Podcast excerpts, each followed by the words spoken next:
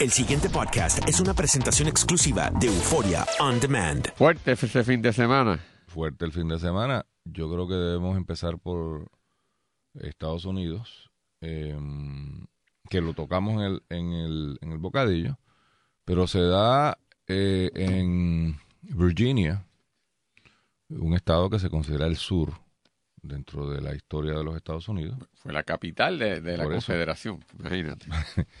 Eh, pero que, que, por lo menos mi impresión muy de turista, porque nunca he vivido en Virginia, eh, he estado allí en múltiples ocasiones, un sitio muy agradable, y sobre todo al que le gusta la historia, eh, fue escenario de mil batallas en la guerra de independencia y mil batallas en la eh, guerra civil. Y a mí me encantan esas cosas, así que cada vez que puedo caigo por ahí.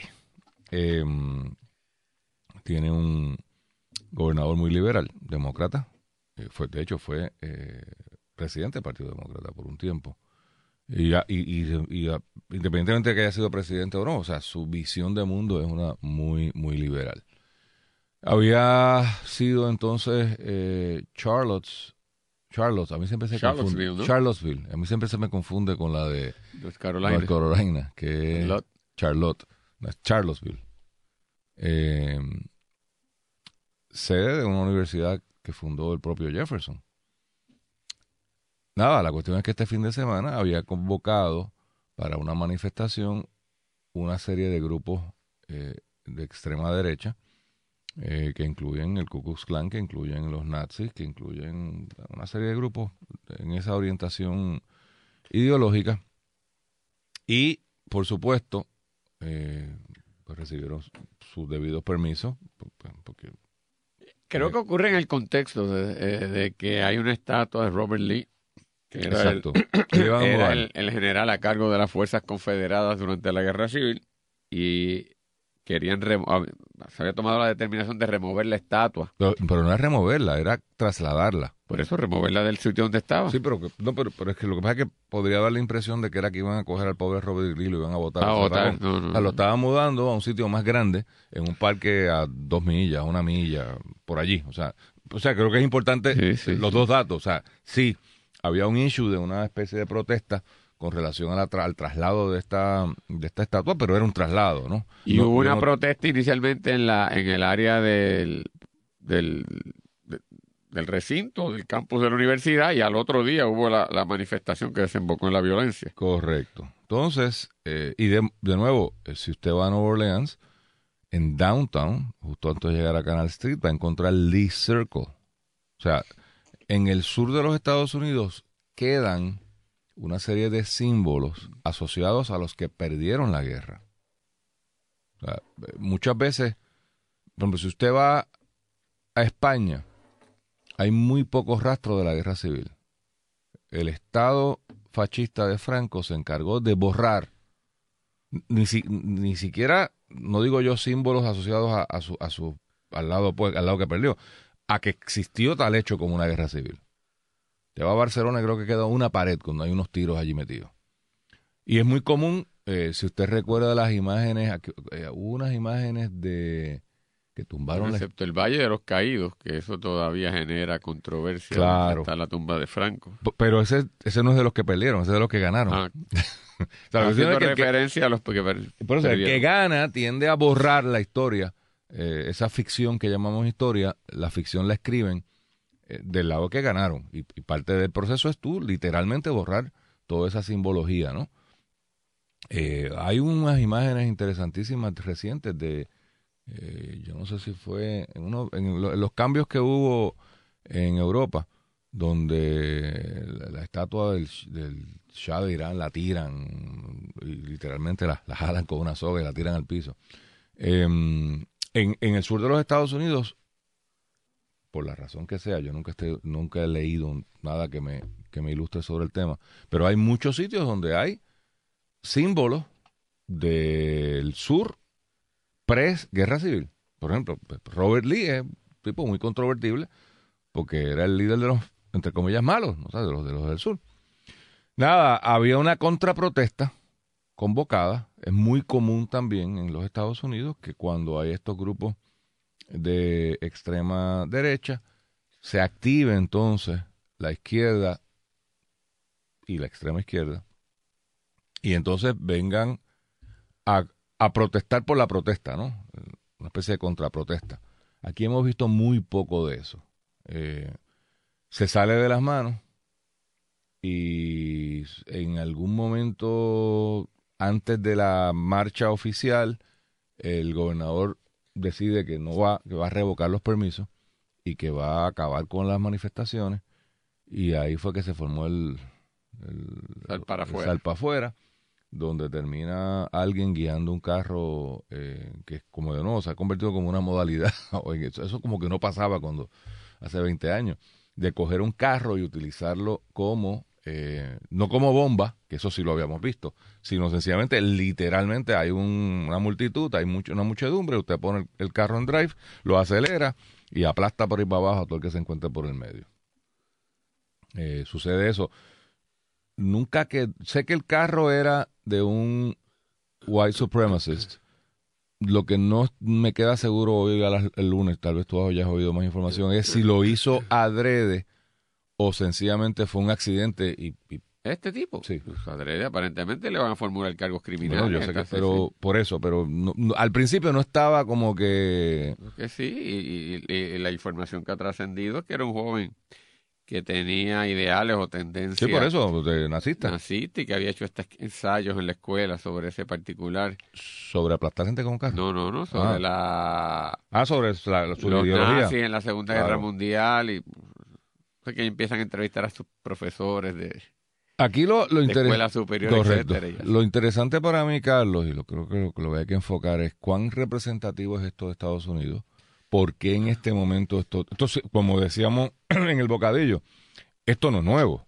O sea, eh, esto eh, siempre estaba ahí. Yo hice el cuento de Houston cuando yo llegué, eh, que no es un cuento violento, pero también hice una pequeña enumeración de incidentes de esta naturaleza eh, durante el, el siglo XX, más o menos. Si usted ha vivido en el sur, o sea, lo que, lo que esta gente del Ku Klan, y de esto hay 20 películas que podría eh, mirar, realmente era una cosa salvaje. O sea, esta gente eran los dueños del pueblo, esta gente literalmente quemaban vivo, mataban por su, por su cuenta a los negros. Eh, y hay gente viva que recuerda eso o que algún familiar padeció eso. O sea, por eso es que cuando sacan una bandera confederada, que es el símbolo más o menos, es el símbolo de muchos estados del sur, pero es el símbolo ideológico de esta gente, igual que la nazi, eso levanta unas pasiones tremendas que tal vez aquí no podamos entender, porque yo creo que aquí en Puerto Rico nun- nunca hemos vivido ese tipo de, violencia. No sé si habría que remontarse al siglo XIX, en la época española, cuando reprimían, pero eh, aquí la represión ha sido mucho más, eh, ha sido más del Estado que de grupos paramilitares. Estos son todos grupos paramilitares con el apoyo del Estado, pero grupos eh, extraños a. Así que estos son temas que levantan pasiones y eh, hay que atarlo, creo yo, con el movimiento de Black Black, Black Lives Lives Ma- eh, Las vidas de los negros eh, importan, que fue muy muy presencial en las últimas elecciones. Black Lives Matter, eh, que está en el contexto precisamente de la, de la brutalidad policíaca dirigida a los afroamericanos, eh, de los cuales hemos dejado de ver recientemente incidentes, pero en un momento dado era como que toda la semana en algún lado arrestaban a un afroamericano y, y terminaba alguien muerto, y usualmente alguien era el afroamericano. Em, por lo tanto, habría que preguntarse qué es lo que está pasando en esta nación que está explotando. Esto, de nuevo, a nivel mundial tampoco es una cosa eh, que sea mucha noticia, porque París, por ejemplo, a cada rato hay disturbios raciales y queman media ciudad, o hay, tal vez media ciudad es muy exagerado, pero hay incidentes de violencia. Londres, eh, últimamente, ha habido un montón de violencia étnico, eh, cultural o nacional. Eh, así que de nuevo, para lo que pasa es que lo que choca es que en Estados Unidos estas cosas o pasan por debajo del radar o sencillamente ya dejaron de pasar. Pensamos en los 60, pensamos en los, en los 70, pero no, no pensamos en, en tiempos recientes. La pregunta es, ¿esto está provocado por Trump? Provocado no en el sentido de que él haya levantado el teléfono y llamado a nadie, pero el ambiente de esta polarización que para mí es lo que ejemplifica la presidencia de Trump.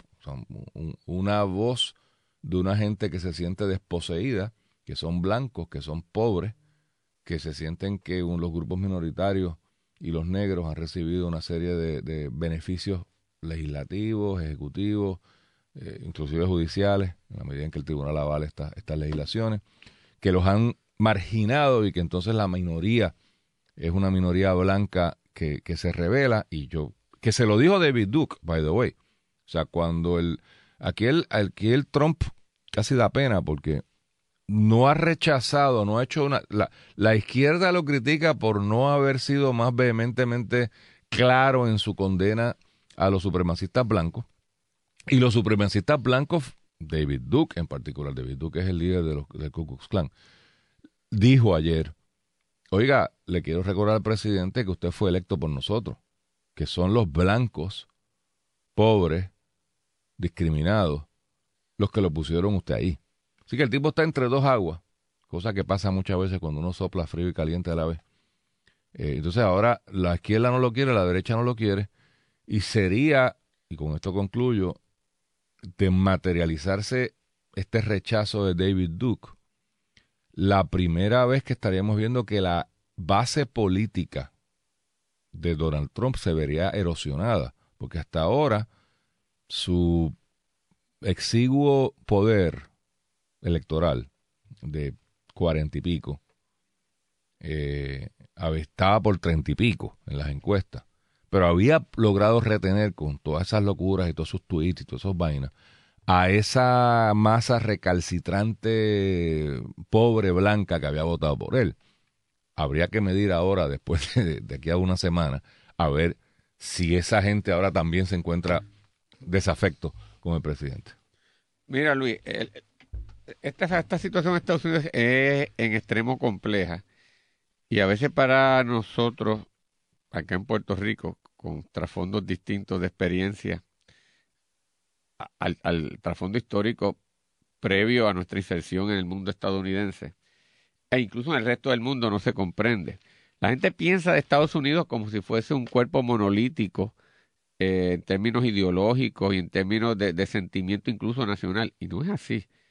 En el sur existe, o sea, se ha, planteado la existencia de un sentimiento nacional propio, distinto del resto del sentimiento nacional que existe en Estados Unidos. Es decir, cuando ocurre la guerra civil, aparte del elemento esencialmente económico del sostenimiento de un sistema de plantaciones que dependía de un sistema esclavista y obviamente de, los, de las implicaciones raciales y de explotación y de esclavitud que tenía esto. Precisamente por ese propio sistema económico se desarrolló una visión particular del sur. Era, era una economía basada en un sistema de plantaciones, de enfoque agrícola, eh, de enfoque señorial, distinto al enfoque industrial, eh, más, eh, pues tal vez cosmopolita, más, más diverso del norte, desde el punto de vista del, del sur más chusma o, o, más poco sofisticado que lo que ellos habían, y se conceptualizaban a sí mismos, en esencia, como un país. distinto y eso provoca, es decir, cuando ocurre la guerra civil y, el, y, los 13 estados del sur declaran, eh, los 11 estados del sur declaran la separación de los Estados Unidos, fue una independencia no solamente basado en los, los contornos específicos económicos y, la discusión de la esclavitud, había un elemento nacional también allí en ciernes explotando, que nunca desapareció y que cuando gana el norte y había dos enfoques en esta situación. Había un grupo de radicales eh, republicanos que fueron los que, el partido de, Lincoln que gana la, la, presidencia y se convierte en partido dominante durante la segunda parte del siglo XIX, querían básicamente eh, castigar al sur como una potencia agresora que perdió la guerra y nosotros vamos a sentar aquí. Y había otro grupo más moderado que planteaba eh, lograr una especie de reconstrucción en donde yo los integro como hermanos eh, estadounidenses y se perdona esto y si cumplen con unos elementos de tolerancia, de adherirse a la constitución, reconocen lo que pasó, les damos plena entrada. Bueno, ese grupo eh, más recalcitrante que tú dices no quería reconocer ni siquiera que eran estados. Correcto. era una especie de castigo hacia él, eran terrenos ocupados. Correcto, era, como pensar que, Un país invadido. un país invadido.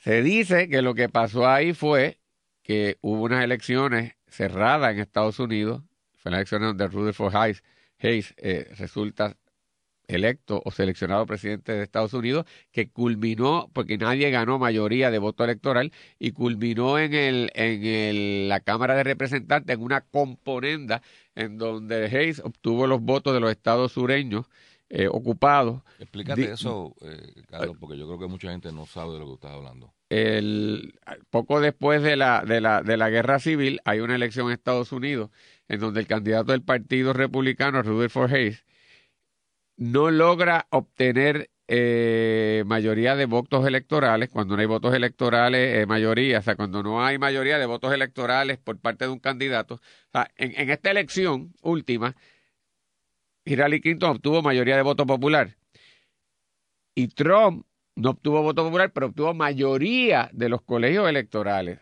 Si lo que pasa es no solamente que no haya una armonía entre quien gana voto electoral y voto popular, sino que el voto popular no se el voto electoral no se alcanza mayoría por ninguno de los candidatos, la elección acaba en la Cámara de Representantes.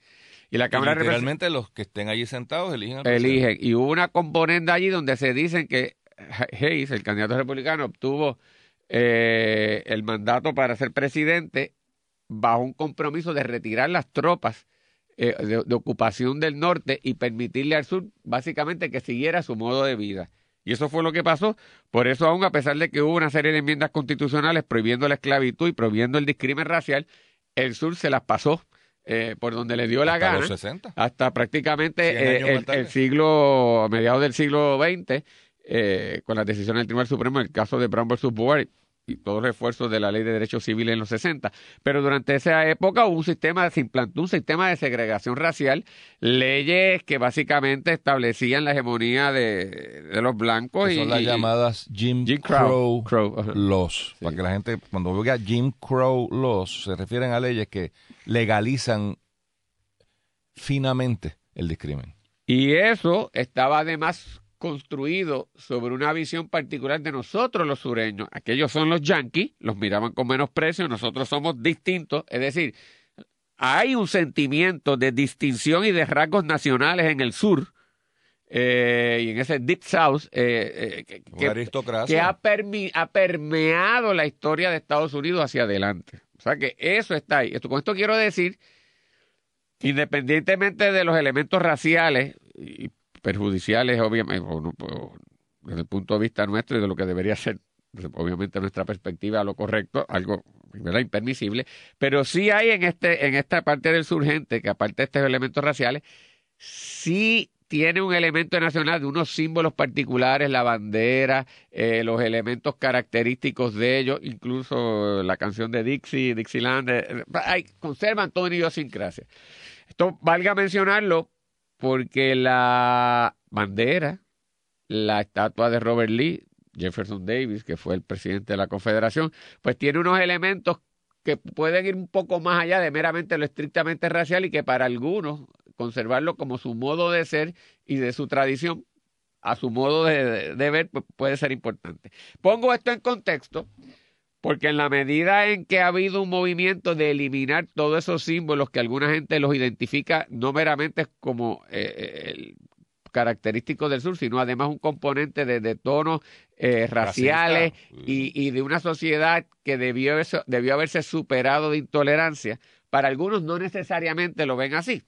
Entonces, eso puesto ahí y eso permea en esa sociedad más o menos, yo diría un estado relativamente silente, aunque que tú señalas siempre presente, porque tú lo destacaste en el bocadillo, tú llegaste a, Texas y viste el letrero, pues eso está presente allí en esa sociedad sureña. La pick en el barrio con una bandera confederada y dos shotguns enganchados allí en el cristal de la pick Eso es normal. Esos son blancos pobres agricultores y nadie mira, ¿sabes? Tú le añades, y traigo esto, cultura. y traigo a esto, porque cuando en la sociedad estadounidense, en vez de hablarse de una de un melting pot, de un mero punto de encuentro de diferentes culturas que todas se funden en lo que es Estados Unidos, Un comienza un una revisión cultural en los 60, eh, marcado tal vez por los estudios afro- afroamericanos en las universidades, después por los latinos,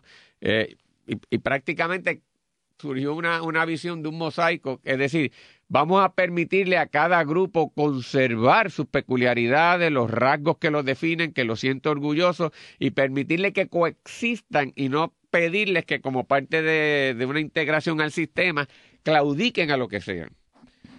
Y ahí surge un respeto, una especie de- de- de- no solamente de tolerancia, Luis, sino de el political correctness, de incluso redefinir la utilización de términos y de lenguaje para disque no ofender a todo el mundo, excepto a los blancos, excepto a los hombres blancos eh, e incluso del sur.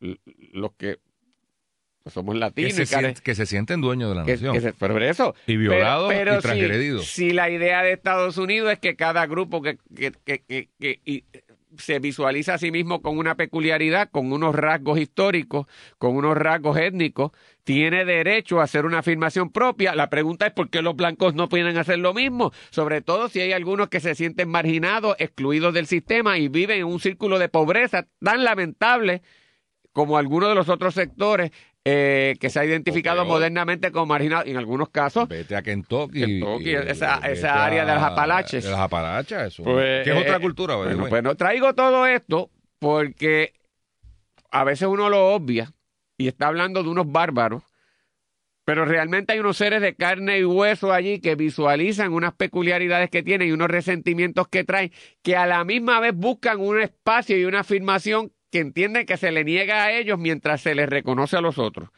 Porque lo que quiero discutir aquí es que uno no puede irse en la cosa meramente superficial de la barbaridad, porque entonces no podemos trabajar el problema en su justa perspectiva y tratar de encontrar lo que se supone que sea, al fin y al cabo, la sociedad democrática, unos acomodos razonables de convivencia y respeto mutuo.